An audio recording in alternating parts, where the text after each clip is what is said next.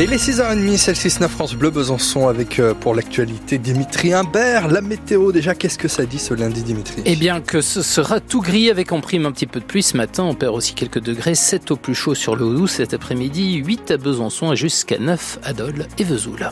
Pour vos conditions de circulation à cette heure-ci, juste les ralentissements pour vous qui souhaitez rejoindre la Suisse, notamment avec pas mal de monde dans le secteur de Fournay-Blanche-Roche, aussi au bout de la nationale 57, hein, depuis les hôpitaux jusqu'à Jougne, pour rejoindre euh, Valorbe vous êtes ralenti dans ce secteur et puis euh, ça commence à charger un peu au bout de la départementale 461 dans le secteur de Villers-le-Lac.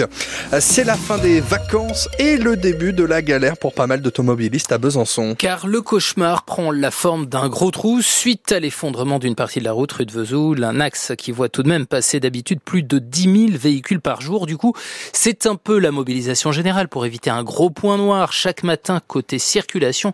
Plusieurs mesures de signalisation ont été prise, nous explique Cédric Voirin, chef du service exploitation du domaine public à Grand Besançon Métropole. On sait qu'il y a un gros trafic qui, arrive de la RN 57, hein, de l'axe Vesoul-Besançon. Donc euh, on indique euh, en collaboration avec les collègues de la DIRES depuis le réseau national euh, l'information que la, rue de Vesoul est fermée. On indique aux usagers de prendre la déviation numéro 3 qu'il faut sortir à Thémis. Alors c'est des axes qui sont déjà assez assez denses en temps normal. Donc voilà, euh, c'est pour ça qu'on a essayé de, discriminer, éclater le flux un peu de circulation des VL et, des poids lourds. Pour les véhicules légers, on, incite les usagers à sortir sur Thémis et puis euh, sur la RN 57, on incite les poids lourds à sortir sur euh, la route de Grès. Et en intramuros, bien évidemment, tous les itinéraires sont repris en déviation pour pouvoir arriver au bon endroit, bien évidemment. Et pour les détails sur ces déviations mises en place, rendez-vous sur francebleu.fr Besançon.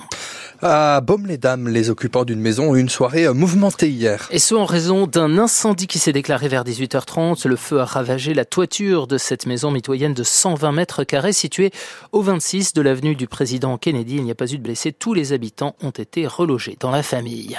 Vers une probable mise en examen et détention provisoire, voilà ce qui attend l'homme d'une quarantaine d'années suspecté d'avoir tué son père de 62 ans à l'arme blanche samedi après-midi lors d'une dispute familiale dans le village d'Apnan, près de l'île sur le Doubs. Le suspect est encore en garde à vue ce lundi. Il devrait être déféré devant la justice dans la journée. Dans l'actu également, ce drame hier sur la 6 en Côte d'Or, une adolescente de 15 ans qui partait en vacances à la neige a été tuée dans un accident de car dans la nuit de samedi à dimanche. 12 autres personnes ont été blessées.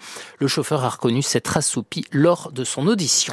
6h33 sur France Bleu, la Franche-Comté a brillé au Salon de l'Agriculture qui a refermé ses portes hier à Paris. Avec une belle médaille d'or notamment au concours de la race Montbéliard et des récompenses aussi pour 71 produits alimentaires, mais tous les producteurs et vendeurs franc-comtois ne repartent pas pour autant avec le sourire suite à la visite un peu chahutée d'Emmanuel Macron en ouverture.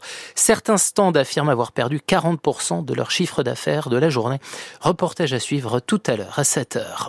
C'est un rendez-vous historique qui attend députés et sénateurs aujourd'hui à Versailles. Le Congrès se réunit pour valider l'inscription de l'IVG dans la Constitution. Pour cela, il faut que 3 cinquièmes des députés et des sénateurs votent pour euh, ce qui serait une première en Europe et dans le monde, déjà approuvé par l'Assemblée nationale et le Sénat. Le texte prévoit la liberté garantie à la femme d'avoir recours à l'interruption volontaire de grossesse. Après les mondiaux de biathlon, on retrouve aussi le sourire éclatant de Quentin Fillon-Maillet en Coupe du Monde. Notre Jurassien a remporté hier en Norvège lors du relais mixte aux côtés de Julia Simon, Sophie Chauveau et Fabien Claude. Et à l'arrivée, il ne cachait pas sa joie au micro de nos confrères de l'équipe TV. Un super relais euh, de la part de tout le monde. Euh, ça, ça tire pas très bien depuis le début de semaine, mais euh, mais voilà, on a construit des, tirs qui étaient qui étaient bons et puis la forme en ski était bonne. Enfin, franchement, ça a été ça a été devant de, de, A à Z, donc c'était une belle course.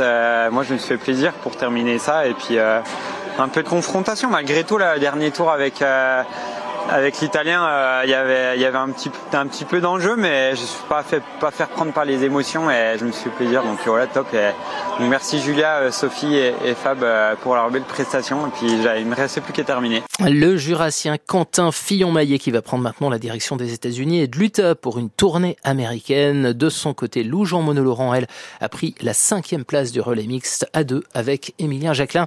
Tous les résultats sportifs du week-end sont aussi à retrouver sur francebleu.fr. Besançon.